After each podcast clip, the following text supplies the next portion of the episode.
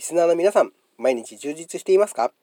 このラジオでは、凡人の私をシアリが、副業から起業するための考え方や方法をお伝えするラジオになっております。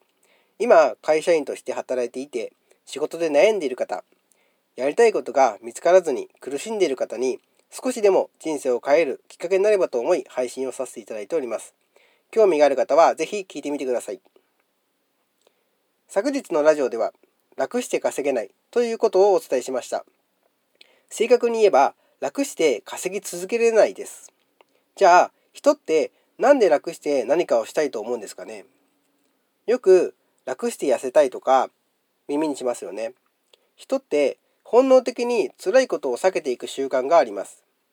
けど、誰でも辛いことに立ち向かった時があるんですよね。いつだと思いますか？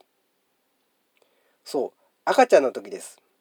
赤ちゃんの時ってハイハイから立ち上がって歩く時に1回でできる赤ちゃんっていないですよね。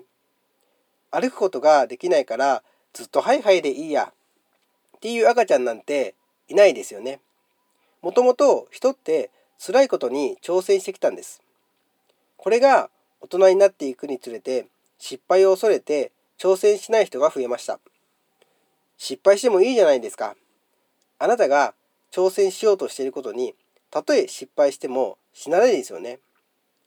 何かに挑戦をして得た経験や体験ってあなたにとって財産になります。